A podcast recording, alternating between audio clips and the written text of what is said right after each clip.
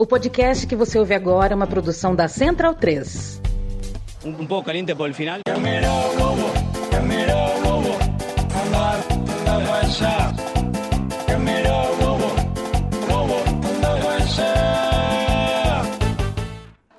Boa tarde, boa noite, né? Sete horas esse horário híbrido a vocês, leitoras e leitores da Trivela, ouvintes da Central 3. Está começando mais um podcast diário Trivela na Copa, em parceria entre as duas casas. Estou aqui com o trio Ternura da Trivela. Leandro e a mim, nesse momento, se encontra em Buenos Aires. Vai participar conosco amanhã, domingo e segunda, direto da capital argentina, né, tentando captar um pouco da loucura que os hermanos estão vivendo. Mas está chegando ao fim, né, Bruno Bonsante? E a Copa termina, né, nesse domingo. E o futebol real, o futebol de clubes, já vai voltando à rotina, né? Você tweetou há pouco que você está redescobrindo coisas né, que aconteceram nessa temporada. Compartilha aí conosco essas suas é, surpresas. É, eu tô, né? Porque foram informações que eu registrei, eu até fiz nota sobre elas, mas até outro dia aqui no podcast mesmo eu lembrei que o Unai Emery foi contratado pelo Aston Villa e eu fiquei surpreso. Falei, nossa, é verdade, né? Ele foi mesmo. E o Lopetegui pelo Wolverhampton, esse me pegou muito de surpresa hoje também, quando eu abri a BBC e vi que vai contratar de 6 a 7 jogadores na janela de janeiro. Falei, nossa, parece né, tão distante essas coisas, tão né, do que a gente passou, porque a Copa do Mundo você, você é uma imersão, né? É um mês que você praticamente só pensa nisso, quase não sai de casa, quase não fiz outras coisas. Então também não deu tempo de, de prestar muita atenção no que aconteceu fora disso. Mas eu não vejo a hora aí desse Crystal Palace furra no Boxing Day, vai ser um jogaço, viu? O clássico de norte a sul de Londres, né? é, né? Oeste, na verdade, né? Oeste a sul de Londres. Leandro Stein, é, Shinisha Mihalovic, né? em que lugar você coloca ele entre os batedores de falta? Assim, pensar no Olimpo dos batedores de falta, ele estaria em que posição para você? Boa noite. É. Ah, botaria talvez entre os 10 ali, né? Tava, tinha muita categoria para bater na bola, tinha muita qualidade. Difícil pensar numa posição real, mas acho que num top 10 pelo menos ele era um candidato forte. É um cara que por clubes ele conquistou muita coisa, né? Teve muitos momentos é, importantes, a começar por um fato que as pessoas geralmente não sabem, mas ele foi campeão Yugoslavo pelo Voivodina, né, antes de ir para o Estrela Vermelha. Aí o Voivodino projetou o Estrela Vermelha junto com o técnico, né, o Ljupko Petkovic e o Petrovic, agora não, não me lembro, desculpem. É, e aí conquistou a Champions com Estrela Vermelha, depois fez muito sucesso na Itália, né? Teve começou na Roma, uma passagem muito importante pela pela Sampdoria, depois campeão pela Lazio, no fim da carreira também teve um título marcante pela Inter, é, no que seria aquela série de conquistas da Inter, levou a seleção iugoslava a uma Copa do Mundo, teve um confronto de muito peso contra a Croácia nas eliminatórias da Euro de, do, de 2000, em que a Iugoslávia acabou se classificando, e foi um personagem marcado pela guerra, né? Assim, com com episódios muito duros que, que eu acabo contando no obituário da Trivela, e depois como técnico muito marcado por esses últimos três anos no Bolonha, né, em que enfrentou uma leucemia, em que é, deu um grande exemplo até pela perseverança dele em continuar trabalhando, pela maneira como ele usou o futebol como é, um meio também para ter forças nessa, nessa nesse tratamento da leucemia que ele realizou, né? Teve períodos internado em que ele continuou trabalhando, é, voltou mesmo é, com dificuldades, com problemas de saúde, voltou a trabalhar, ficar na beira do campo e até assim, revitalizou um pouco a imagem dele, né? Porque também não são é, poucas as passagens em que ele teve declarações execráveis, que teve atitudes bastante questionáveis até um caso muito lembrado, é um caso é, de troca de, de xingamentos racistas com o, o Vieira, né, com o Patrick Vieira, em que ele é, foi racista com o Vieira e também ouviu racismo é, sendo xingado como um cigano, né? E aí depois até é, virou amigo do Vieira nos tempos de internacional, os dois acabaram fizer, fazendo as pazes. A gente, toda essa história dele, essa essa imagem dos, dos últimos anos, né, dessa maneira, dessa dedicação dele ao futebol, também é, serviu para ressignificar um pouco esse personagem que foi um jogadoraço, independentemente dos diferentes momentos de sua carreira, que foi um treinador de passagem por clubes muito relevantes na Itália, sobretudo, e que, que deixa uma grande história, né, principalmente por esses últimos tempos aos 53 anos, acabou não, não resistindo à, à leucemia que, que voltou, né? E ele que acabou jogando por três seleções diferentes, né? Jogou com nomes diferentes, né? Apesar de ser a, a... É, a, a antiga Iugoslávia ah. só em a, a, que era unificada é. só em só no sub-21, porque a primeira é. convocação dele foi em 91, então Isso, talvez e, tenha e ele, inclusive, não vai né, para o Mundial Sub-20, que a Iugoslávia acaba ganhando sob o comando do Mirko Josic. Só que ele acaba se vingando, é, porque ele está no time do Estrela Vermelha, que bate o Colo-Colo, treinado pelo treinador croata, né? Na época ainda. É, não, já, era, já, tinha, já tinha começado né, a, a, o movimento uhum. de independência. O treinador croata que era da, da seleção iugoslava, né? Então tem essa passagem também da, da carreira dele. É, e ele que era nascido numa cidade croata com pais dos dois lados, né? Mãe croata, pai sérvio bósnio, é, chegou a flertar com, com times da Croácia no início de carreira, mas fez a carreira na, na Sérvia, então tinha também, era um, um personagem muito forte nesse caldeirão cultural e teve chegou a ter sua casa destruída pelo, por um amigo de infância é, na época da guerra pelo exército croata. Então, é, também tem, tem muita representatividade dentro da história e dessa. Opa, deu, deu uma mutada agora no final, mas enfim, passar a bola pro Lobo, né, Lobo? Porque enquanto rola a Copa do Mundo, a FIFA não para, né? É, e hoje acho que todo mundo aí acordou né, com a repercussão né, da, da entrevista do Infantino, né, atual presidente da FIFA. E você que está mais inteirado, queria que você compartilhasse aqui é, com o pessoal que está acompanhando o podcast, mas assim, já deixo o registro né, para quem quiser saber mais, né, leia a nota que o Felipe Lobo publicou no site da Tivela, tá tudo ali é, bem descrito. Salve, salve, Matias. Bom se está em todos os nossos amigos e amigas. É, é, hoje foi dia do Conselho da FIFA, né? Que é o, é, é o antigo comitê executivo, um pouco remodelado aí, que foi remodelado após é, FIFA Gate. É, basicamente, as decisões do próximo ciclo, né? São tomadas sempre nesse, nessa reunião já na Copa mesmo, né? Pensando para o que vai acontecer. E, e, bom, é um balanço do Infantino da Copa, né? Sobre o que foi a Copa. É, ele, claro, a avaliação dele é, é, é, muito boa, como quase sempre a FIFA faz uma autoavaliação muito boa, né? Isso não é muito é, novidade.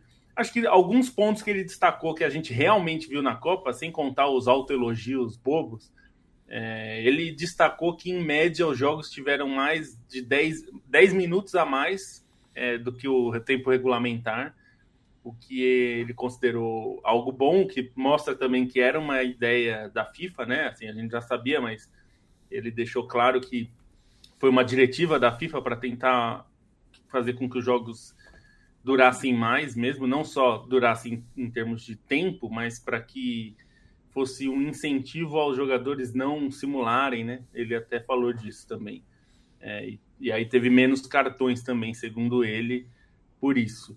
É, ele, ele falou muito, ele foi muito questionado. Eu até achei que os, os amigos jornalistas foram muito bem nas perguntas, porque jogaram todas as perguntas duras é, sobre a Copa é, para cima dele como tem que ser feito mesmo, né? O jornalista não tá lá para ficar levantando bola para os adversários, pros adversários, pro, não são adversários, né? Para os entrevistados, não é para ficar levantando. Quem faz levantamento de bola é assessoria de imprensa. E, bom, um, um dos pontos que ele foi perguntado, que eu acho que foi uma das mais leves, foi o legado da Copa. E ele falou que um dos legados, e eu acho que é um ponto que vale o debate, pelo menos vale para a gente pensar, é que muita gente é, não conhecia o mundo árabe e que ou só conhecia pelo que ouvia falar e, e, muita gente passou a conhecer por estar lá, por visitar e tudo mais. O que é um ponto válido, considerando que a gente nunca teve um evento desse, dessa proporção, né?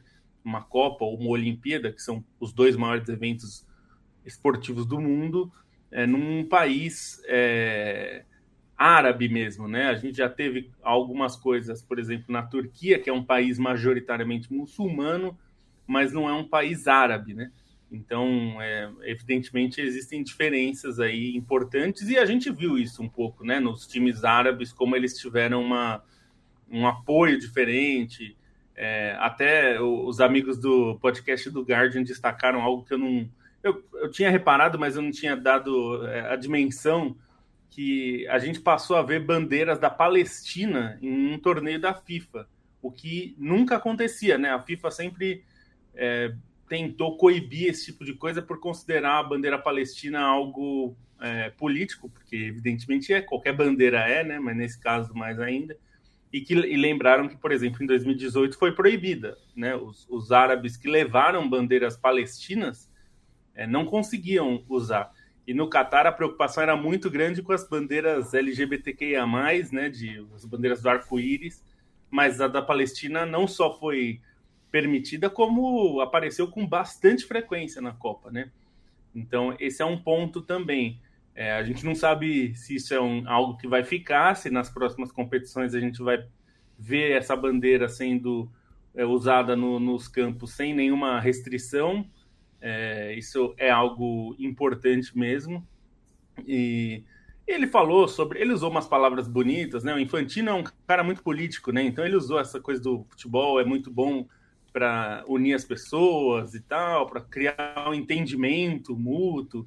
Eu acho que tem um pouco das. É, coisa meio de, de discurso dele, mas acho que de fato tem um ponto que é as pessoas conhecerem um país árabe. É, isso tem questões, né? A gente viu muito dessas questões, mas de fato é. isso aconteceu, né? De alguma forma. Eu acho que é, é, parte de uma discussão que a gente teve antes da Copa mesmo, né? Que é, o problema não é uma Copa do Mundo no mundo árabe, o problema não é uma Copa do Mundo no Oriente Médio, é o país que foi escolhido para isso, né? Esse é que era o problema antes da Copa do Mundo. Acho que realmente um mérito conhecer o mundo árabe. Acho realmente que no fim é, houve relativamente poucos incidentes né, fora de campo. Acho que não teve problemas generalizados que a gente poderia esperar, por exemplo, de choques culturais, de um jeito, sei lá, ficando bêbado, saindo é, aterrorizando Doha e tal. É, foi uma Copa, ele até cita isso, né, que foi uma Copa do Mundo relativamente de poucos problemas extra-campo, e acho que no fim essa. É, essa pela primeira vez, nenhum inglês foi detido, né? É bom frisar. Na verdade foi, né? Ah, tá. É que, é que eu vi a, a, a, Al, Al Rayyan é, compartilhando é, inclusive isso. O, o, é, inclusive, é, ele tá assim, detido assim. Por exemplo, os, os, os templários, né? Uhum. Eles foram barrados, né? Do, dos estádios, eles é. foram. A, não puderam usar. do Qatar deu uma fantasia. conversinha com eles. É. Isso, exatamente. E até muito justa, né? mas acho que a questão era essa, assim, beleza, você quer apresentar o mundo árabe pro público do futebol, não tem problema nenhum com isso, é uma coisa legal. O Qatar não era o país mais, é, mais indicado para isso, né? Por vários motivos. Não é só pela questão, pela, pelo, por ser um país autoritário que tem histórico de violações de direitos humanos. Isso é uma questão também. Né, mas era pela sua relevância no futebol, pelo seu tamanho e pela maneira como ele ganhou a Copa do Mundo, que eu acho que é o que a gente não pode perder de vista, que a Copa do Mundo não foi entregue ao Catar porque a FIFA chegou à decisão de que tem, tinha que apresentar o mundo árabe à família do futebol. Não foi isso que aconteceu. O Qatar comprou a Copa do Mundo. Ponto. Foi isso que aconteceu.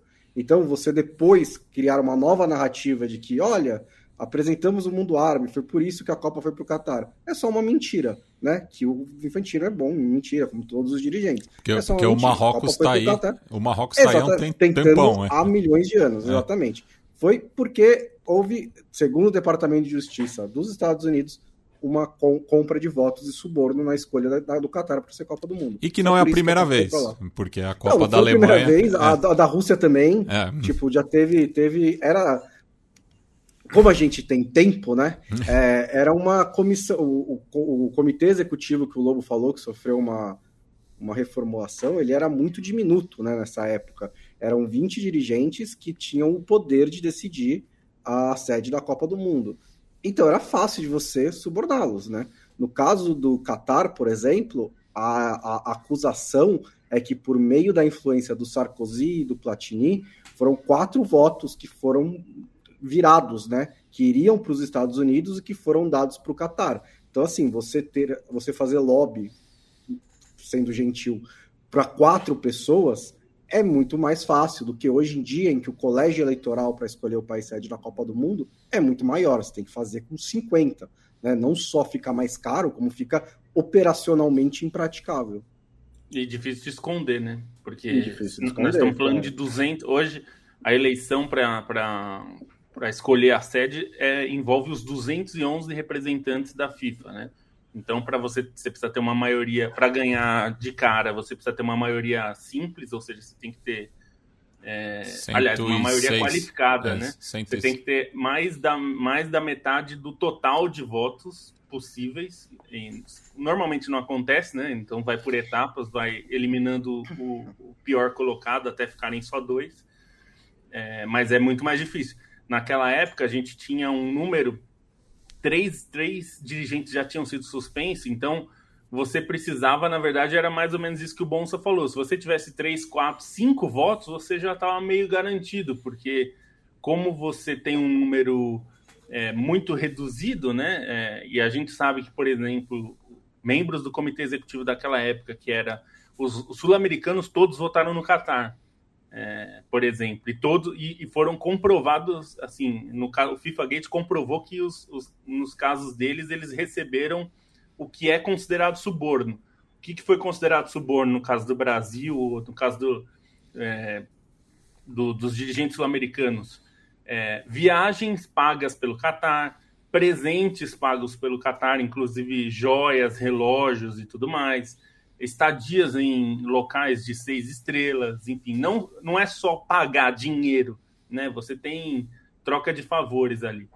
Enfim, isso, isso realmente mudou, né? Então, assim, é claro que o Infantino vai tentar olhar para o ponto de vista de ser uma Copa é, no mundo árabe, isso traz uma, uma novidade, é, e eu até entendo um ponto específico que se fala que houve um, uma fiscalização na Copa do Catar muito grande, maior do que há normalmente. Mas, por exemplo, a gente cobriu bastante a Copa de 2018 na Trivela, né, já com essa formação, e, o, e a gente falou bastante sobre as questões que envolviam a Rússia também. Né? A Rússia também é um país bastante problemático que recebeu a Copa, e se falou bastante disso. Por exemplo, a gente fez matéria falando que a Rússia destruiu o, todos os computadores usados na candidatura. Destruiu. Mandou é, quebrar tudo, queimar, sumiram os computadores. É, então, assim, a Rússia é um país complicado e, e a, LG, é, a questão LGBT no, na Rússia houve uma perseguição bem grande em relação a isso também. Não foi um país que recebeu bem. É, na verdade, Principalmente para não receber, no, né? nos Jogos Olímpicos de Inverno, né? De Sochi também, porque está interligado isso, né? Esse, esse movimento russo de receber os grandes eventos.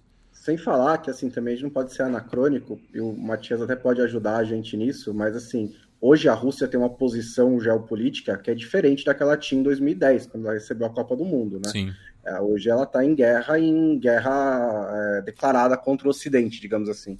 Em 2010, a minha, minha lembrança é que era uma posição diferente, né? Não era essa, essa pegada que tinha agora. É, te, te, teve né, os conflitos ali no, nos anos 2000, né, com a Ossétia do Sul, Geórgia, tudo, mas não escalonou é, de, de tal maneira. Né? A Rússia tem sempre né, o, o, os esqueletos ali dentro do, do armário, mas não mudou muito né, a, a, a visão da comunidade internacional em relação à Rússia, né? E, é, é, e mesmo tem... o, o, o Qatar ele estava bastante isolado também, né? Porque está se falando muito né, dessa questão de ser a primeira Copa no mundo árabe, mas ele teve que fazer um rearranjo também com, com os vizinhos, sobretudo a Arábia Saudita, né, que é, que é o principal país da região, né, é, porque a, a, gente sempre fala, né, a, a, Arábia Saudita queria transformar literalmente o Catar em uma ilha. Não, não é figura de linguagem, viu, Lobo? Estou usando do jeito certo. É, eu, e você pode falar também, né, Matias? O, na, no caso da Rússia, o que alguns analistas veem é que é, a Rússia se aprove... o Putin se aproveitou de certa popularidade é, conseguida através desses grandes eventos, principalmente dos, dos Jogos Olímpicos de Inverno em 2014, para iniciar essas campanhas militares também, né? É, sim. É, que, é, que, é, que é aquilo que a gente é, sempre bate nessa tecla, né? Do, do, do esporte como soft power, né? Então a Rússia. É, porque é, é, é, isso, né? No, no, fim das contas, o, o, a gente também sempre repercute isso, né? Que o, o país sede, ele, os ganhos não são financeiros, né? Pelo contrário, é, a conta não se paga, né? É, a, a, construção, com, a construção do estádio, assim, tipo, com o turismo, isso é, é conversa para boi dormir. Os ganhos são simbólicos, os ganhos são políticos. É, é questão de mudar né, a, a, a visão do, do, do, país em relação ao mundo. Né? O Qatar tem conseguido é, fazer isso com um relativo sucesso. Né? É, por mais que tenha tido né, uma certa grita, assim, eu acho que o, o, o saldo positivo para a imagem do Qatar é, já está meio inquestionável. Assim. É, enfim, por mais, né, no, novamente, que tenha todas as críticas né, em relação à questão dos direitos humanos, quando passou, né? E daí a gente vê, né? David Beckham, né? Tipo, o John, eu recomendo, né, para quem quiser sacar mais um pouco de, dessas contradições, ver o dossiê né, que o John Oliver fez no, no Last Week Tonight. É, que acho que tem no HBO Max está legendado, né? No YouTube tem a versão na íntegra, mas sem legendas em português, mas dá para pegar bem assim, né? No fim, se a gente fizer um balanço, né, foi uma questão durante a primeira semana da Copa. Era, é, foi o, o, começo, né, o primeiro embate, digamos assim, né? A torcida que foi também onde quando tem mais torcidas de diferentes países na Copa do Mundo, é, teve. Desculpa.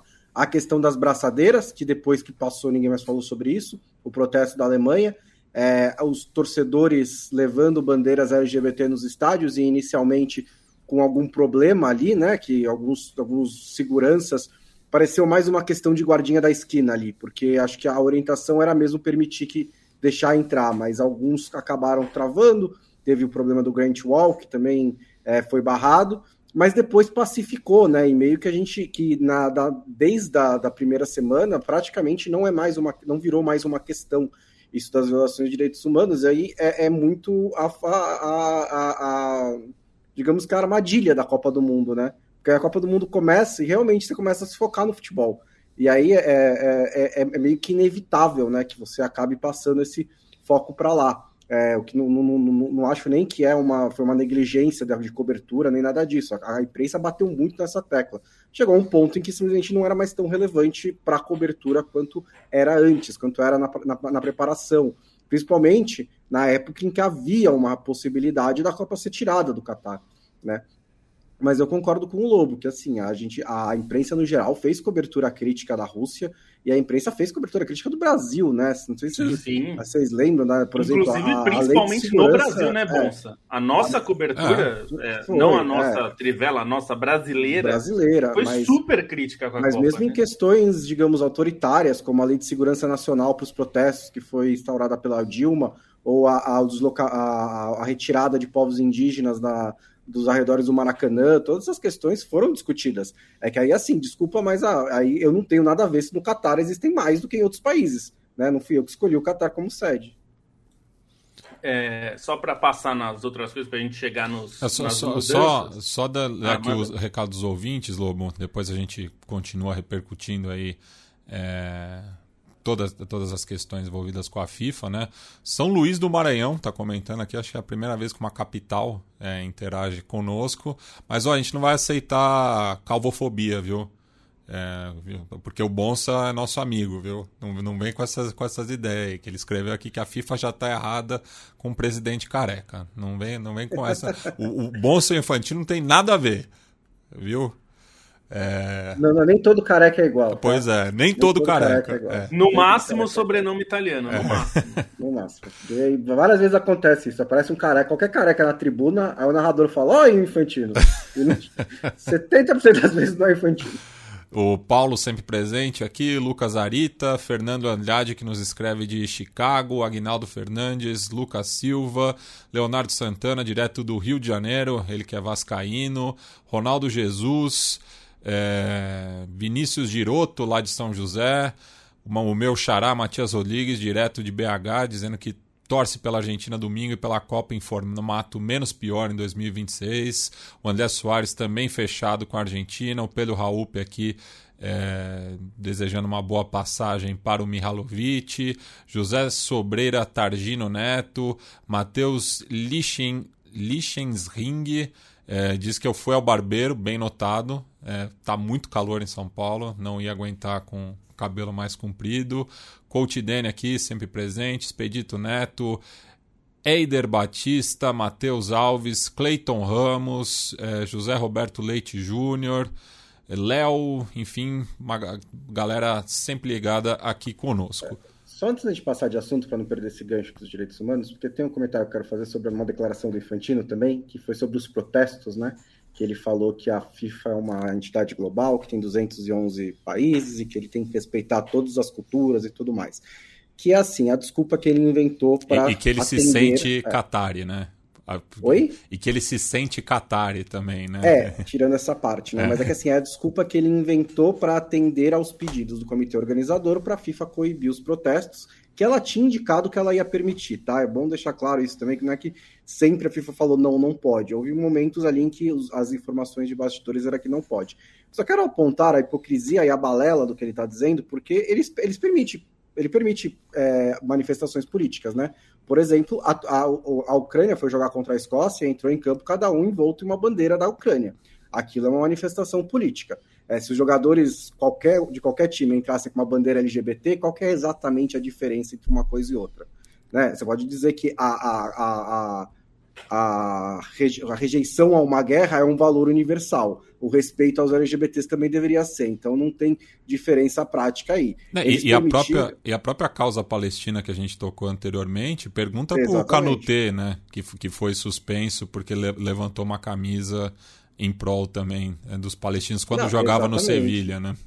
Exatamente. Se é. você quiser até ir um pouco mais longe, né? Minuto de silêncio para a Rainha Elizabeth, super político, né? Não tem nada de não político naquilo. Então, assim, não é, é se, se a questão é que e, e, e, assim a FIFA faz campanha contra racismo, não tem o kick out. Por que, que a campanha contra o racismo pode em, em alguns países e por que a campanha contra violação de direitos LGBT não pode. Então, assim, é só para não deixar a hipocrisia dessa declaração do Infantino passar batida, porque a questão não é essa, claramente. A questão é uma arbitrariedade que a FIFA, dependendo do, da circunstância, dependendo do contexto, permite certas manifestações políticas e em outros contextos não permite e não permitiu na Copa do Mundo do Catar. É, só para passar aqui rapidinho por coisas que ele falou que eu acho que são importantes, ele foi questionado sobre a questão das mortes e aí é a, é a, coisa do político, porque ele falou sobre os números não, não serem os que foram divulgados e tal, que ele falou que morreram três pessoas, três, quatro pessoas, né? Três pessoas antes e uma durante a Copa e esses Na quatro... construção dos estádios, né? É, nos estádios, né? Na construção é, especificamente nos, dos é, estádios. Dos estádios e... tem mais 33 trabalhadores que trabalharam nos estádios e morreram sob condições suspeitas, mas não foram oficialmente relacionadas ao trabalho. É, então tem 400 a 500 mortes, segundo ele, que for, são mortes é, no geral, né, de construção desde 2014. E aí ele diz que tem que separar. Ele, ele tem razão, porém o que ele não disse, que a gente vai dizer é o problema é que o Qatar não dá transparência a esses números. Então, o problema é que a gente não sabe quantas pessoas morreram. Esse é o problema. Então, até o, o, até o Zé Antônio Lima, nosso amigo aqui, nosso parceiro, falou sobre como o relato do Guardian talvez leve a conclusões erradas, porque eles não têm uma, uma apuração precisa sobre esse dado, é, e eles acabaram espalhando um, um número que pode ser falso não, o, o, o, número, o número não é, não é assim, é, é o número oficial do Qatar, né? Da, das 6.500 vítimas. O problema. É, é que deu, deu, deu uma travada, Lobo. Só tava pegando o gancho, né? de que tem é. esse número, né, que é oficial do Qatar, né, de 6.500 trabalhadores estrangeiros, né, porque foi essa questão que, que chamou mais atenção, mas que daí é, são trabalhadores que morreram em, em, em diversos é, tipos, né, de, de, de, obras, mas que a raiz... São as, todas as mortes, né? É, não, é que a raiz... Mortes, todas as mortes de, trabalhador, de, de, de trabalhadores estrangeiros no sistema é, Kafala, que é, o cerne da questão, né? A crítica do Zé que faz sentido é que a reportagem do, do, do, Guardian deu a entender que essas eram mortes relacionadas à Copa do Mundo e não trouxe uma informação é, importante que é assim, é, como esse número se compara a outros países ou a outros períodos da história do Catar em relação às mortes de trabalhadores imigrantes, para a gente ter uma ideia se houve É, é um número solto, né? É um número solto, é um número chama atenção, mas, claro, assim, são é 6.500 um pessoas. É é o número, digamos assim, o potencial máximo de mortes de trabalhadores imigrantes relacionados à Copa do Mundo. Oficial. Não sabemos quantos exatamente é. são. E existe, por parte das instituições internacionais, como a Anistia Internacional, a Human Rights Watch, é, críticas é, fortes e acusações de que o Qatar simplesmente não investiga. Então também, assim, é, é complicado, né? Falar, tá, beleza, não foram 6.500, mas quantos foram? O Qatar não investiga. Então é. fica esse impasse. Esse é o problema. Eles o estimaram disse... 400 e 500, né? Esse é. número que o Infantino deu foi do CEO do Comitê Supremo, que deu Sim. entrevista ao Piers Morgan. É, foi a primeira vez que eles estimaram o número de trabalhadores mortos durante toda a preparação, considerando obras de infraestrutura, shopping, blá, blá, blá hotel, metrô, né? e, e, e, daí colocando esse número em perspectiva, é alto pra caramba, é comparando é com, com os mega é. eventos do período, né? É. Eles, eles alegam, eles chegaram a alegar que é o, é o, é, o número de mortes é baixo e que o Brasil e a Rússia morreram mais. Não é verdade por, por dois motivos. Primeiro, porque a gente não sabe quantos. E segundo, que esse número, é, mesmo que seja uma estimativa, aí é uma estimativa bem alta. É, o Infantino, como sempre, ele é um político e ele falou qualquer morte é uma a mais do que deveria. É verdade a frase, mas enfim, é, não, não, fizeram nada para proteger esses trabalhadores e, e, a FIFA não fez o que tinha que fazer, que era um fundo de compensação para as famílias. Foi algo muito pedido por entidades é, de direitos humanos. A FIFA não fez. É, e por fim, para chegar na parte que a gente vai falar sobre a Copa 2026, a, a FIFA falou também sobre as receitas que eles tiveram no período, 7 bilhões e meio nos quatro anos, né, que terminam com a Copa e que a estimativa para o próximo ciclo é de 11 bilhões. E uma das razões da estimativa aumentar é a Copa ser maior, porque vai ter mais jogos, é, enfim, vai, a estimativa é vender mais direitos de TV, enfim, ter mais patrocinadores, porque um dos pontos que o Blatter queria levar a Copa para os Estados Unidos era justamente porque ele previa que o, a receita seria maior. E só que aí eles estão com um problema e é onde a gente vai chegar para relação a 2026, que é, é, a FIFA tinha, o grupo de estudo comandado pelo Arsene Wenger tinha pensado num, num, esquema com 16 grupos de três. Isso é extremamente problemático, a gente já falou disso. Grupo de três em qualquer competição de futebol é estúpido. Só que agora o Infantino disse que o sucesso dessa Copa com quatro times por grupo é, fez com que eles é, analisassem a possibilidade, porque eles acham que vai ser melhor ter grupos de quatro. É, e aí seriam 12 grupos de quatro. Isso, obviamente, cria, cria alguns problemas. Um dos problemas é como você vai fazer para classificar. Se classificar em dois por grupo, você vai classificar 24 times. E aí, se você quer ter uma fase de mata-mata, né, antes do, das oitavas de final, 16 avos de final, vai ter que ter pelo menos mais seis classificados. Seriam que ter os melhores terceiros? Eles não sabem. É... Ou pode fazer sistema de buy, né? É, o, o, os é, melhores classificados também. vão direto para os primeiros vão direto. De qualquer jeito, você vai ter que fazer uma coisa que a gente via nas Copas com 24 times, né, Matias? Até do, é, é, de, 94. De 86 é. a 94, né? Que, que a gente o, tinha. O 82, 82 foi, teve um, um triangular antes, fase, antes né? da, das semis. É. Então, essa é uma questão. É, a segunda questão em relação a isso é ter grupos de quatro e tendo uma fase a mais, é, digamos que vai ter a fase 16 avos, você aumenta datas o que é sempre problemático quando a gente está falando de calendário. Aumentar o número de datas é bastante difícil, né? Ainda que, que é uma questão meio óbvia. Se você vai aumentar o número de seleções, é, é de se pensar que talvez você vai precisar aumentar o número de datas também. Isso é uma questão que a FIFA parece que criou monstros sem pensar nas consequências. Sim e agora vai ter que lidar com essas consequências. É, né? o Wenger está comandando esse departamento aí de desenvolvimento técnico que nele comandava o Arsenal nos últimos anos, né? e, e, e tá faltando é, o departamento é, de vai dar merda que também faltou é, ao Arsenal tá nesse período, né? É, exato. Tá, tá um é, negócio meio complicado. Ah, a questão é assim, a, assim, acho que um ponto que tem sobre isso da Copa do Mundo e também sobre a criação do novo Mundial que ele também anunciou, ou do FIFA World Series, ou o que quer que seja, é que tá rolando um, um, um, uma, uma, um cabo de guerra, né, da FIFA com a entidades, outras entidades por datas de calendário. É, porque a FIFA está claramente a fim de ter mais datas do que ela tem hoje em dia e de transformar essas datas em outros tipos de competições e incluir os clubes nessas datas.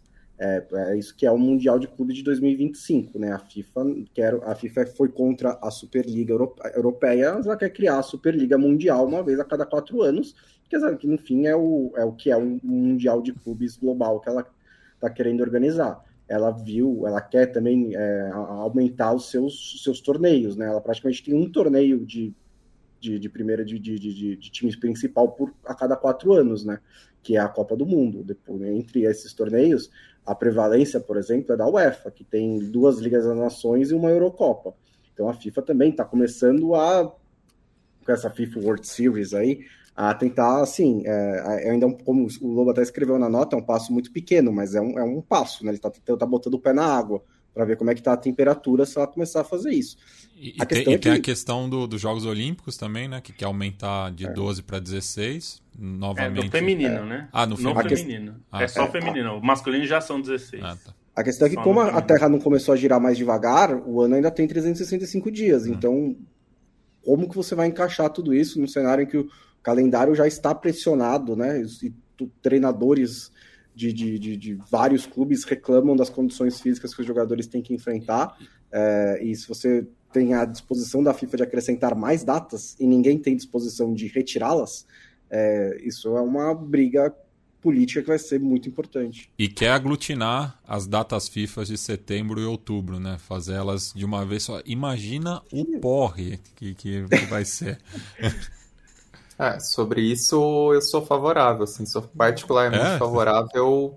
É, exato, porque eu acho que ajuda no período de treinamentos, né? Um período mais longo e ajuda até os jogadores um pouco em questão de virar essa chavinha, né? Entre clubes e seleções. Não é que diminui tanto as viagens, mas também diminui um pouco, né? Por exemplo, pensando os que jogam na América do Sul, que jogam na Europa e precisam vir, na, vir para a América do Sul nesse ponto eu sou, sou bem favorável. Até acho que a data FIFA de novembro, que vai acabar permanecendo, né, uma data FIFA de dois jogos, ela deveria até ser adiantada para março, mas aí também imagino que tem uma queda de braço toda com os clubes, é, pensando em reta final de temporada, né, em, em relação aos às seleções europeias, em todo é, em, em, as competições europeias. Em relação a esses movimentos da FIFA, da UEFA, enfim, é, é, interessante a gente pensar como o aumento da Copa no número de seleções, ele é um movimento basicamente com um intuito político, né?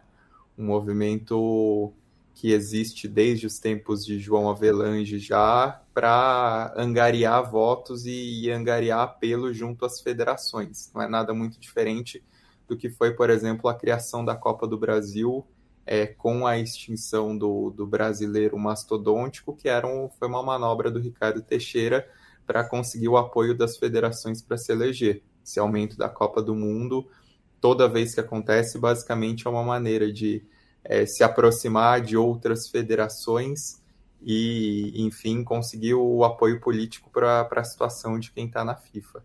Agora, existe um limite em relação à, à questão de é, o quanto pode gerar de dinheiro e o quanto pode gerar de é, direitos televisivos, né? Existe um limite. Um, um, ponto é uma Copa do Mundo mudar de, é, enfim, de 16 para 24, depois de 24 para 32, você acaba criando mais jogos. A FIFA, nessa promessa de aumento, obviamente que a discussão agora é outra, mas tinha de início uma promessa que ia aumentar o número de seleções, mas, mas não necessariamente é, o número de jogos para manter esse jogo de interesses com os clubes, mas não necessariamente gerar dinheiro, que a FIFA cresce o olho.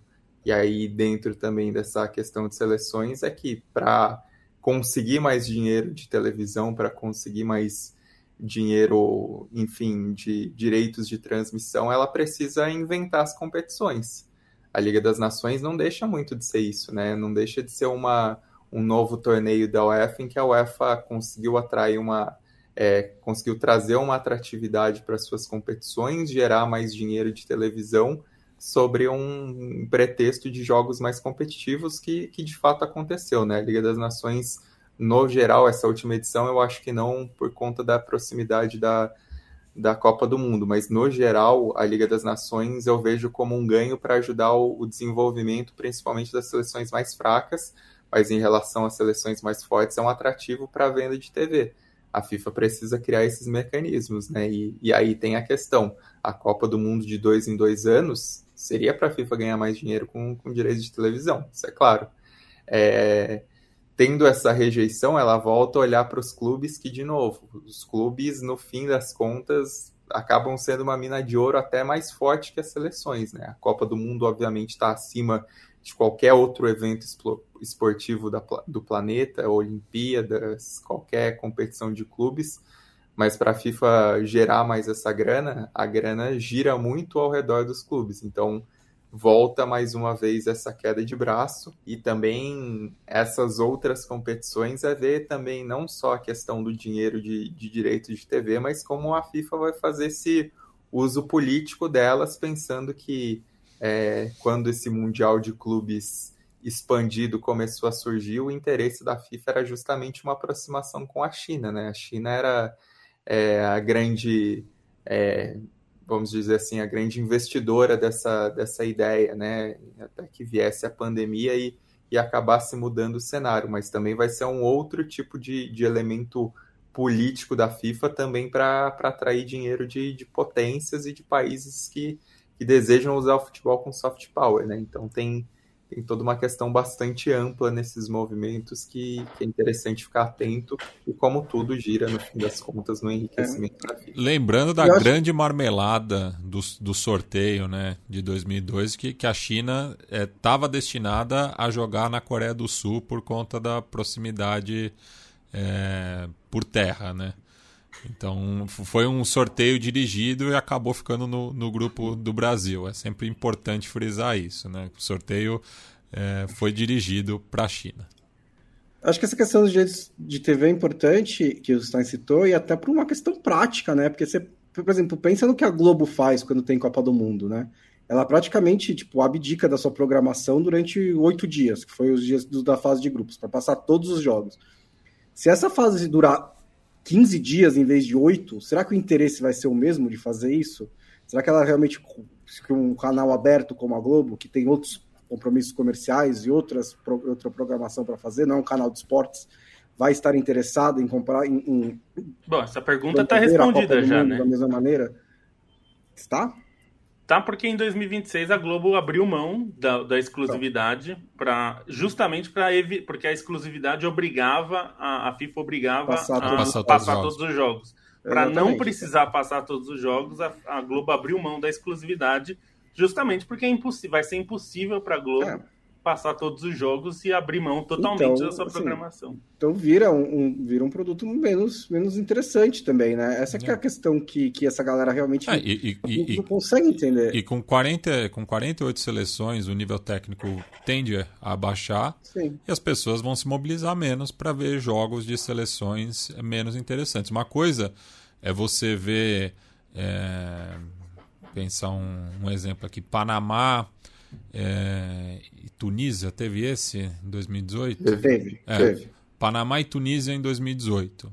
É, mas num, num, grupo de quatro, é, com os dois aí brigando né, por uma possível segunda vaga. É, se chega esse jogo e uma das seleções já está virtualmente eliminada, o poder de, de, de atenção vai ser bem menor. E assim, é, é, com todo respeito, mas assim, ver um Panamá e Tunísia, ou três, ou quatro ao longo da fase de grupos, é legal. Né? Se tiver dez, é. acho que a gente vai ter um pouco menos de paciência com esse tipo de jogo do que a gente tem hoje em dia na Copa do Mundo, que a gente acha tudo legal. Mas haverá uma saturação. E acho que é, é uma lógica parecida, que, que é o que os dirigentes não entendem, com também multiplicar os jogos entre as grandes camisas, que é o que é a, a, a força motriz da Superliga Europeia. Né? Como disse o Stein, existe um limite ao que você pode crescer em todos esses, em todos esses sentidos, seja em jogos entre grandes clubes. Por exemplo, eu acho que um subproduto da Liga das Nações vai ser também uma saturação de grandes jogos entre seleções, né? Porque também a gente vai ter, todo ano vai ter uma Alemanha e Espanha, pelo jeito. Porque os caras estão na mesma, na, na mesma divisão da, da, Liga das Nações. Isso também vai acabar saturando, por mais que eu também acho que a Liga das Nações acabou sendo um sucesso do ponto de vista esportivo. Mas existe um limite, existe um teto para essas coisas.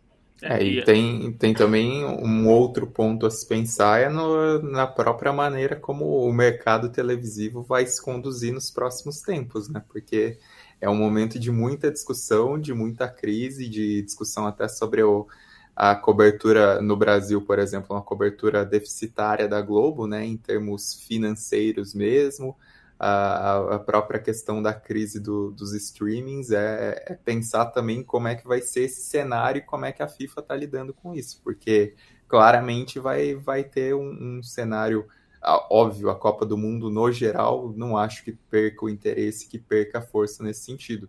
Mas existe até uma mudança de cenário em relação à televisão que tende a ser bastante diferente no passar do tempo e que a FIFA cria outros mecanismos, mas também precisa pensar como é, não dá para ficar só dependente disso. Né? É, e o, o Casimiro, pra... por exemplo, que bateu vários recordes durante a Copa do Mundo, ainda assim teve um desempenho aquém do que a FIFA esperava, né? porque eles também superdimensionaram essa demanda pelo streaming e que assim foi foi um sucesso né de, de público pensando que é, justamente teve, teve mais recordes, mas a, a, FIFA queria mais ainda do que isso, né? Porque é, ela, é... ela, ela, nunca está satisfeita, né? Ela, ela põe as ali... metas lá em cima.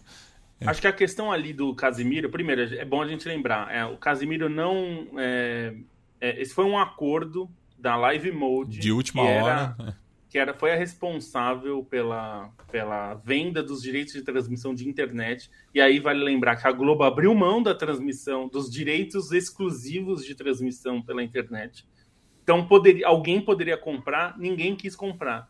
E por que, que ninguém quis comprar? E aí um ponto que, que a Globo, na verdade, viu seu ponto ser reforçado pela transmissão do Casimiro. Muita gente achou ah, o Casimiro está tirando o público da Globo.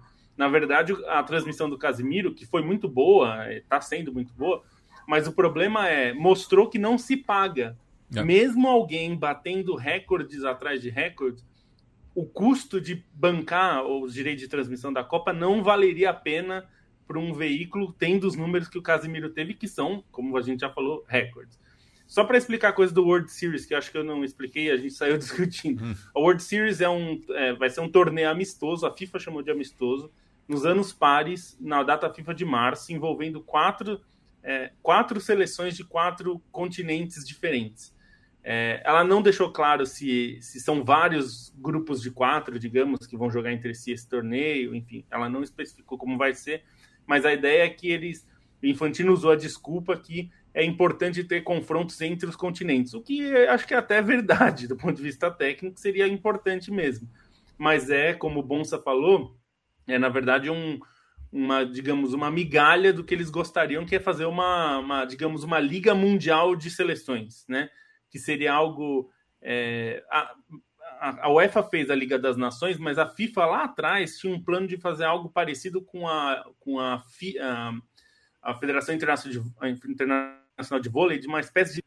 Né, que ela teria uma liga, digamos, é, grupos, como se fosse um grupo de Copa do Mundo disputado a cada tantos a cada tanto tempo aí, um determinado espaço, a cada dois anos, enfim, é, para ter uma espécie de um mini torneio, né? É, a FIFA quer muito fazer isso há muito tempo. A Liga das Nações da UEFA é uma ideia que a FIFA gostaria de fazer, mas em número menor, porque não dá para ter tantos jogos, né? Em termos mundiais, não dá para mandar o Brasil jogar na China depois, né? Não sei aonde, é uma logística mais difícil. Mas existe essa intenção. E, e essa até o Tércio tem falado da Copa das Confederações. A Copa das Confederações ela acabou minguando por dois motivos. Primeiro, porque ela era deficitária mesmo, mas porque tinha pouco interesse. E aí o ponto que, que, que o, o, Stein falou também sobre a, essa, que ele até deu exemplo da Copa do Brasil, né? É, em contrapartida ao Brasileirão é, monumental lá que existia de 300 milhões de times. Uma das soluções que a gente já falou aqui, que a FIFA poderia ter buscado, era criar, no espaço que seria da Copa das Confederações, uma repescagem mundial, que é o que a FIBA faz, né? A gente já falou também da FIBA. A FIBA faz uma repescagem mundial, que é um torneio com cara de Copa do Mundo, né? É, hora, com, com sedes diferentes, vezes, né? Com, com... com, sedes diferentes, mas até poderia ser na sede do, do, do país que vai ser a Copa, né? Já para ser o evento ser, teste, né? Para ser um evento teste, poderia ser, e você ter um evento que, por exemplo, você vende atrelado ao detentor dos direitos da Copa. A Globo comprou a Copa, ela é obrigada a passar a Copa da, da a repescagem também. Né? E sempre vai ter seleções importantes, porque é, inevitavelmente vai ter, vai ter, se não a Itália, que a Itália nem chegaria nisso se fosse por esse critério, mas digamos, vai ter uma Suécia, vai ter o Egito, vai Peru. ter uma vai ter a Austrália, o Peru, é, vai ter seleções importantes, eventualmente os Estados Unidos, eventualmente né, Honduras, é, e, e, dá para fazer algo interessante disso. É, porque, como, é, como o Stein falou, não dá para ficar aumentando a Copa para sempre, porque tem um limite, né? Vai, isso tem um problema. É, então, é, essa é uma questão. E, e essa chegar nessa configuração vai ser difícil. Eu acho que eu, eu, concordo totalmente com o Stein. Por mim, tinha que ter duas datas FIFA no ano. Duas. Uma em março, é. concentra duas, é, quatro jogos em março, quatro jogos ali em, em, setembro e outubro, no final de setembro, começo de outubro, e uma em junho, que aí a junho é, é das competições, digamos, a da Eurocopa, da Copa do Mundo, eventualmente de, uma, de um outro torneio aí, como é, querem fazer. Mas de qualquer forma, seriam dá para fazer em duas datas, porque isso é, reduz bastante esse desgaste que a data FIFA traz, né? Esse é um ponto que precisaria eu, eu, ser considerado. Tenho dúvida sobre quanto reduz. Acho que não, não aumenta o desgaste, mas porque é o mesmo número de jogos no fim, né? Acho que tem essa questão que o Stein citou de ah, diminuir um pouco as viagens, é, você não tem que ficar virando a chavinha a cada mês e tal. Acho que isso é uma parte, né? Mas eu acho que fica melhor organizado, que quebra muito o ritmo da temporada europeia também, é. né? É, é o que? É, é Liga, Champions, Liga, Copa, Liga, Champions, Liga, data FIFA. Isso em, por três ou quatro, três meses seguidos. É essa configuração que você tem, né? Das, das principais ligas. É, mas é, e é muita data FIFA, né? Eu também prefiro essa organização em duas maiores, até até também para quem acompanha melhor, né? Você também vira a chavinha mais facilmente. Fala, beleza, agora tem aí 15 dias de futebol internacional, depois volta o futebol de clubes. É, e só, só mais um ponto para abordar também em relação a isso de novas competições, direitos de TV, que, que é muito importante, é o streaming da FIFA, né? A FIFA lançando o streaming próprio, você tendo mais países na Copa do Mundo, você tendo mais competições, a FIFA vai poder vender o streaming para mais gente, para mais lugares, para mais países. Então, esse também é um ponto nevrálgico em todas essas discussões, em toda essa realidade, né? Até teve é, matérias feitas, agora eu não lembro de quem foi, acho que foi do Marcel Riso, é, falando como é, esse teste do FIFA Plus é, no Brasil durante a Copa do Mundo, né, nessa parceria com o Casimiro, os jogos que o Casimiro não passavam, é, não passava, estavam no FIFA Plus. É, era um jeito da FIFA testar essa penetração, o próprio Casimiro, acho que pelos números é um pouco disso, de, de testar a penetração desse streaming dela para vender os jogos, né? Isso, se for para parar para pensar, é um mercado. Obviamente, os streamings esportivos tiveram muitos problemas, né? Não, não é em todo país que pega vídeo que acontece o, o da Zone, mas tantas vezes, assim, para muita gente, o, o sistema de TV a cabo hoje em dia ele só se sustenta por conta da programação esportiva. Se a FIFA conseguir é. ter uma parcela grande para oferecer, um cardápio grande de competições de seleção, que naturalmente é dela, e ainda mais uma competição muito grande de clubes, é, traz mais essa atratividade. Quanto mais países dentro, quanto mais competições, quanto mais cardápio cardápio para oferecer, mais atrativa vai ser essa assinatura e mais a FIFA vai lucrar. Então também é um outro ponto muito importante em toda essa discussão, em todos esses movimentos. Né? Eu acho que um ponto de é, até que tem a ver também, né, com a decepção da FIFA com os números do Casimiro, ou o que quer que seja, é que, assim, sem exclusividade é difícil você convencer alguém a ver jogo no streaming, né? Porque a experiência, por melhor que seja a transmissão, não é boa por causa do delay, né? E é, isso é algo que simplesmente não vai acabar, assim, não, não sei o quanto a, a tecnologia tem que avançar para você poder ver um jogo na internet que tem acontecendo ao mesmo tempo do que na sua televisão a cabo, na sua televisão aberta, que seja, né? É, mesmo em competições exclusivas do streaming, como por exemplo a Champions League, que é só no HBO Max, alguns jogos, não é, é, é eu levo spoiler, porque eu, acompanho com o Twitter aberto, tem gente no estádio lá que eu sigo, jornalista, ou mesmo perfis do clubes, você acaba levando spoiler. Você pode dizer, ah, é só você não abrir o Twitter. Não é real, né, gente? Não é... Hoje em dia não é assim que a maioria das pessoas acompanha jogo, né? Você vê o jogo e discute com seus amigos nas redes sociais. Então, assim, isso é um problema importante dos streamings. E aí, sem querer me alongar um pouco demais, é... preço acessível pode ser o, o, o a parte é, o, a, a, a, que conta a favor do streaming em contraste com a TV a cabo, né? Por outro lado, também, essa, esse movimento de que a gente abandonar a TV a cabo em nome dos streamings, ele não está mais tão certo assim, diante da, dos problemas que serviços de streaming como Netflix, HBO Max, Discovery, blá blá blá blá blá estão tendo. Então acho que isso tá, também não sei se a gente chega lá, não quero entrar muito nisso, mas assim, não está claro se a gente vai realmente ter um, um, um como vai ser esse consumo daqui para frente. Então, é, as apostas em streamings de esporte, não sei se elas são tão seguras hoje em dia. E, Não, não... Ah, fala, Lobo.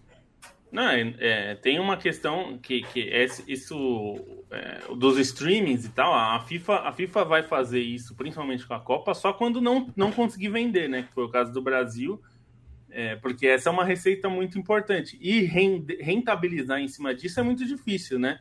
Tanto que um dos pontos que a Globo ficou feliz com a transmissão do Casimiro é para mostrar que não é rentável. É, é, isso a gente está falando de uma transmissão que foi de graça, né? Você imagina se eu ponho um filtro de a pessoa ter que pagar 10 reais, ou 15 reais, ou 20, Esquece. ou 50. Né? Então, esse, essa é uma rentabilização difícil mesmo. É, esse, é, essa é uma questão que vai ficar aí, pelo, porque a gente também já está num outro problema, isso mesmo nos esportes, onde é existe uma demanda forte, que é tem uma saturação dos serviços, né? O ano que vem, por exemplo, em 2023, a gente no Brasil vai ter que assinar o Paramount Plus para assistir a Libertadores, pelo menos o pacote B da Libertadores, né? Que era da Comebol TV. Na, em 2023 vai ser a Paramount Plus. É, tudo bem, é bem mais barato do que era a Comebol TV, que era uma porcaria em relação a preço, é, era caríssimo. E só tinha é, mas... Libertadores praticamente. E só tinha na TV a cabo, né? Não é. tinha como streaming, não tinha como serviço. Não, e, e, assim, o porque Paramount, pelo, né? pelo menos, é. tem outros conteúdos que não futebol sim, também. É. Sim, então tem toda essa questão. E só para não dizer que não falamos disso, né? O, a questão do Mundial de Clubes, que até a gente já falou um é, pouco. É, justamente, que queria, queria puxar para isso também, é. só para é, finalizar é, mesmo. O, o, Mundial de Clubes, o que eu vou dizer assim, que a gente todo ano, todo ano, Matias, a gente chega na época do Mundial de Clubes e a gente vai chegar em fevereiro, que vai ser no Marrocos, inclusive. Definiu agora mundial. também, né? Porque, tipo. é, a FIFA o, anunciou hoje. O, né? o, torcedor do, do Flamengo que estava juntando as economias agora já pode é. comprar passagem, é, né? Vai ser no Marrocos pela terceira vez, né? Jogou lá em 13 e 14, 2013 2014, vai jogar agora ano que vem também. É, essa ideia do Mundial de Clubes é, eu vi muita gente no nosso post sobre isso, muita gente reclamando e tal, e eu entendo, porque é uma ideia que eu tenho dificuldade de aceitar. Mas o Mundial de Clubes, convenhamos, é um problema, né? Porque o que, você vai fazer com o Mundial de Clubes? Porque, assim, todo ano, na hora que chega na época do Mundial de Clubes, as pessoas reclamam que o torneio não é atrativo, não é interessante, que o formato é ruim, que ninguém se importa, no, no principalmente os europeus, no caso. E aí, assim, é, eu acho que o formato que hoje existe, que é feito, é o formato quase o mais enxuto possível. Se você tirar o país sede, eu acho que é o mais enxuto possível, porque só tem os campeões né, dos, dos continentes. Então, é, é difícil mesmo você bolar algo que seja atrativo. E é difícil porque tem um problema que não é a competição, é a natureza da competição. Que como você coloca europeus para competir com o resto do mundo, sendo que os europeus são muito mais ricos hoje em dia do que o resto. E aí o que eu digo é, é o seguinte: hoje os, os, mundiais de clubes se tornaram, na verdade, um fardo para os sul-americanos. No, no, fardo, só para explicar, é, porque você vai para o Mundial de Clubes, o time é, sul-americano, não só brasileiro, argentino, colombiano, enfim, a gente viu isso. Você vai para não passar vergonha. O seu parâmetro é só não passar vergonha. O que, que é não passar vergonha? Chegar na final e não ser massacrado na final, né? De preferência.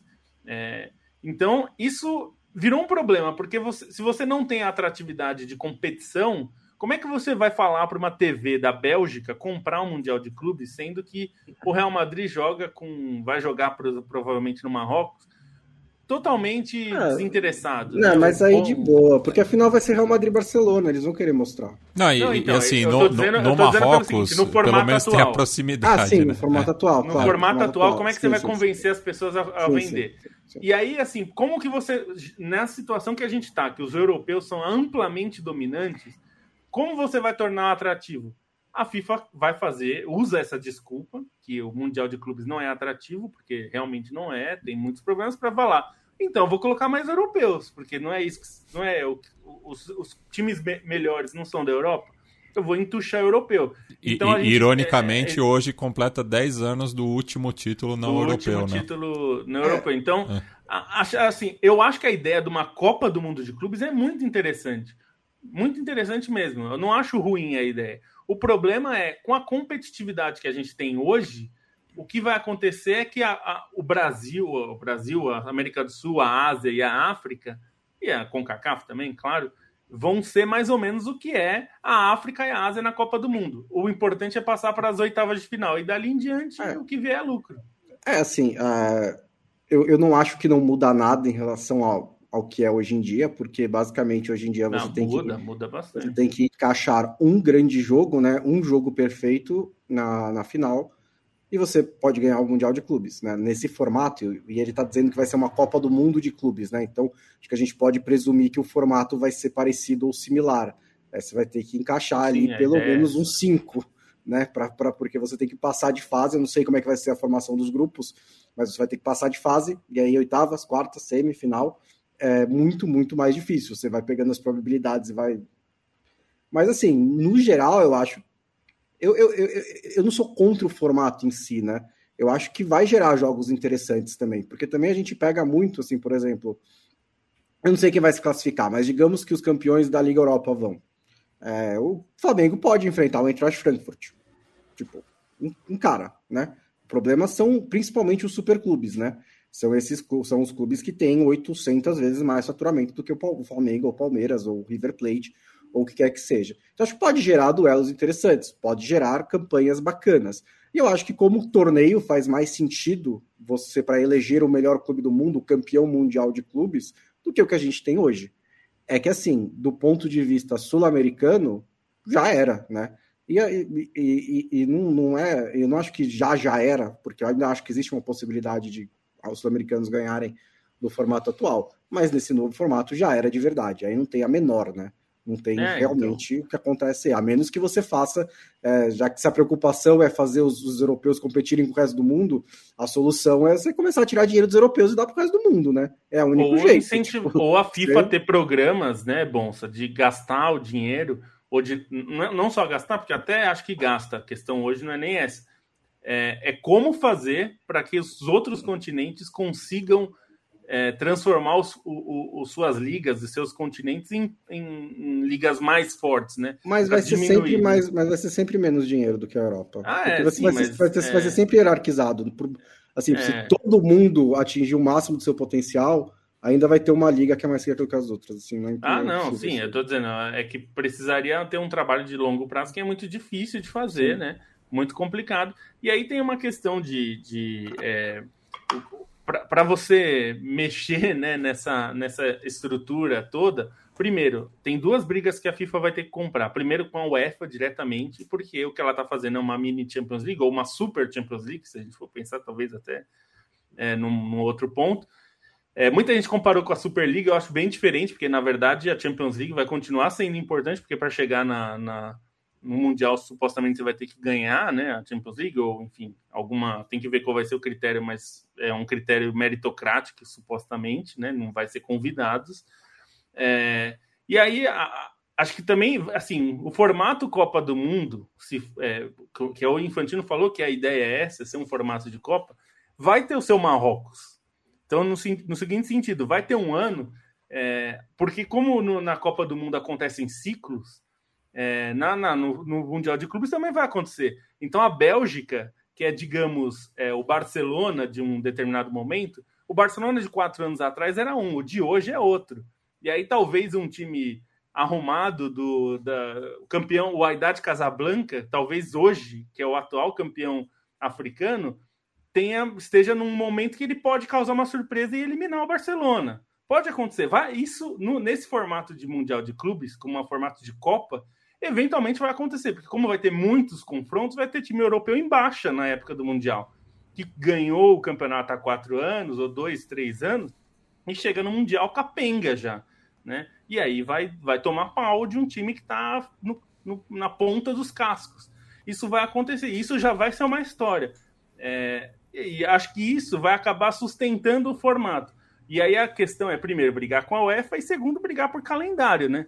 Porque os clubes não vão ficar felizes inicialmente de ter que jogar mais, a não ser que você os convença, e aí é um trabalho que a FIFA vai ter que fazer, que é, a aqui, grana vale a pena. Aqui é o convencimento. A, é. é.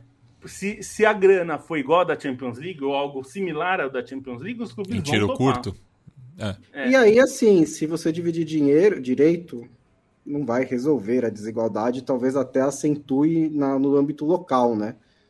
Mas você divide um pouco desse dinheiro também, né? Não, e outra. um pouco desse dinheiro. Tipo, é, é, o, o, o, convencimento. Os africanos e asiáticos tiverem acesso a esse grande pote aí. O, o Real Madrid, sei lá, do, dos últimos 10 mundiais jogou o quê? É, cinco.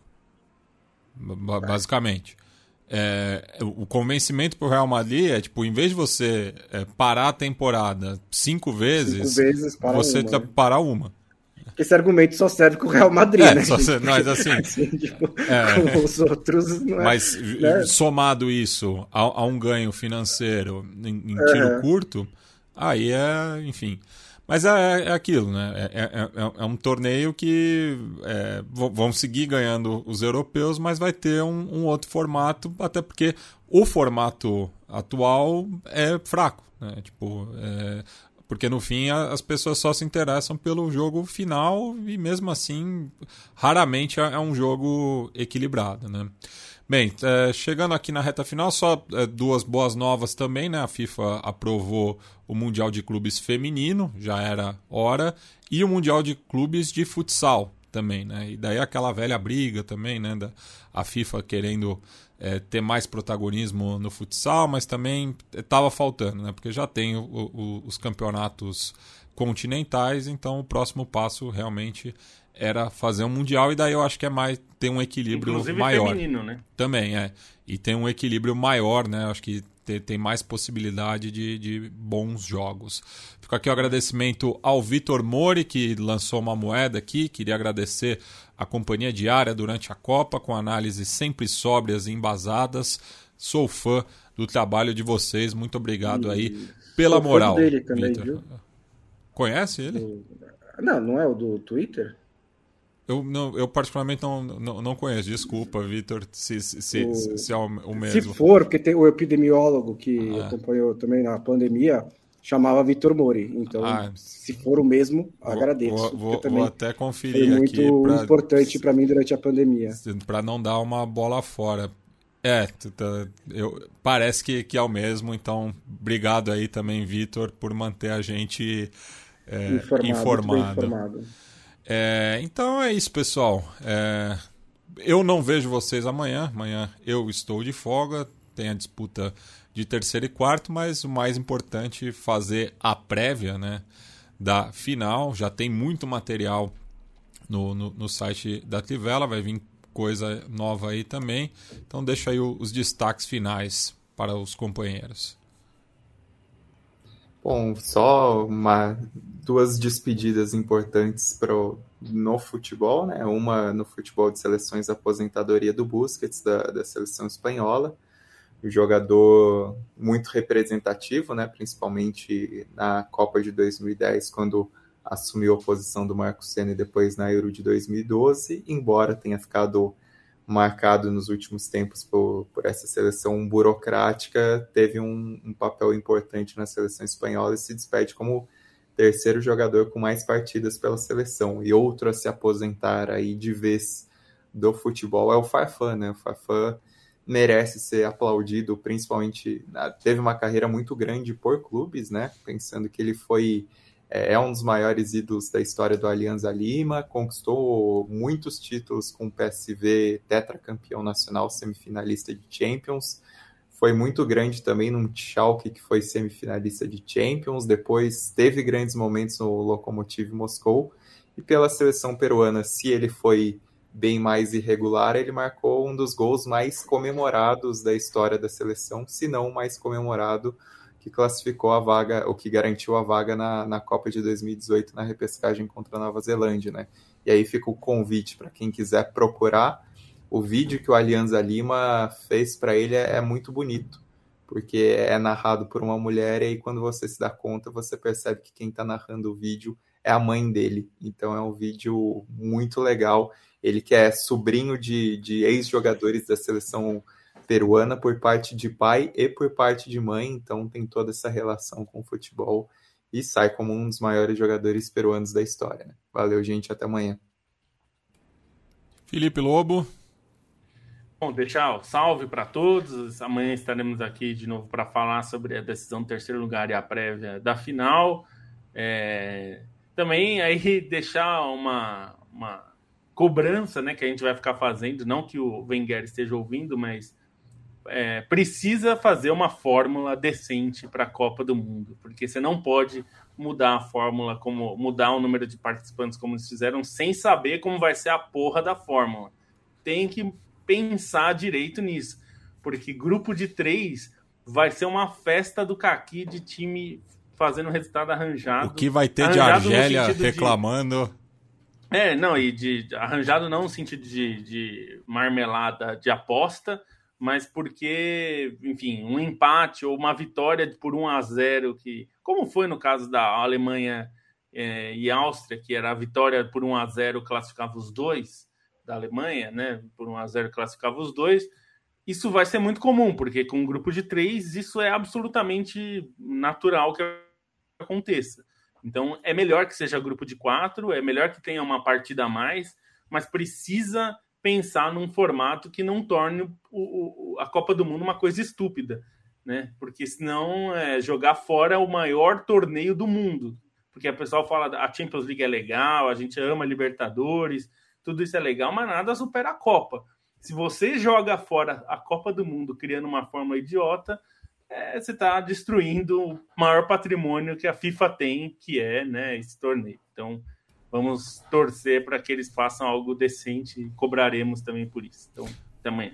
É, o, o Bonsa mandou no nosso grupo de WhatsApp, né, é, sugestão de pauta falar, né, sobre essas últimas atualizações uhum. da FIFA e alguma sugestão mais, né? Mas só isso a gente já passou de uma hora, né, moça? Pois é, né? E, não, e você é tipo, é o apresentador avô, né? É. Você é, é o que mima a gente. Você deixa a gente falar e vai, né? Se a gente quiser ficar aqui duas horas o Yamin já tinha cortado, né? Mas acho que é uma hora e quinze para quem grava o xadrez verbal. Pô, já vou gravar na sequência aqui, eu só tô, tô fazendo tempo só, começa às nove é, a gravação. Então, acho que. E acho que no fim, né? Acho que a gente conseguiu lidar bem com um dia de pouco assunto. Amanhã a gente fala bastante sobre esse Argentina e França aí que pode determinar muita coisa, muito legado histórico da Copa do Mundo. Só uma coisinha também, só uma mínima prévia se vale alguma coisa nesse Marrocos e Croácia, vai ser legal ah, de é? observar alguns jogadores de Marrocos muito jovens que foram convocados e não necessariamente é, foram usados nos jogos, né? Tem alguns caras muito promissores aí, pelo menos para fazer o guia, lendo sobre eles, eu fiquei bastante curioso para vê-los em campo e, e, podem aparecer, né? O Zaruri, o El Canus, é, são jogadores que muito bem cotados, que estão surgindo na seleção e podem ser até nomes para dar mais força para essa seleção de Marrocos no futuro. Então, tem muito desse lado também que pode ser bacana. Então é isso, pessoal. Amanhã, 7 horas, domingão também, né? Dependendo, é, claro, se o jogo for para prorrogação, enfim. É Mas... meio-dia, né? Ah, pô, verdade. Não tem esse perigo. Não estão dando tanto acréscimo assim. É, né? não sei que seja a não, final não, da então... Copa América de 19. Então, né? é, então mantém, mantém 7 horas, não, não, não vai ter problema quanto a isso. Bem, é isso. É, nos vemos aí no final de semana e tem podcast na, na segunda-feira também. Esse a gente ainda tem que ver o, horário, na verdade, né? Mas é, a gente avisa nas redes. É isso, pessoal. Tchau, tchau.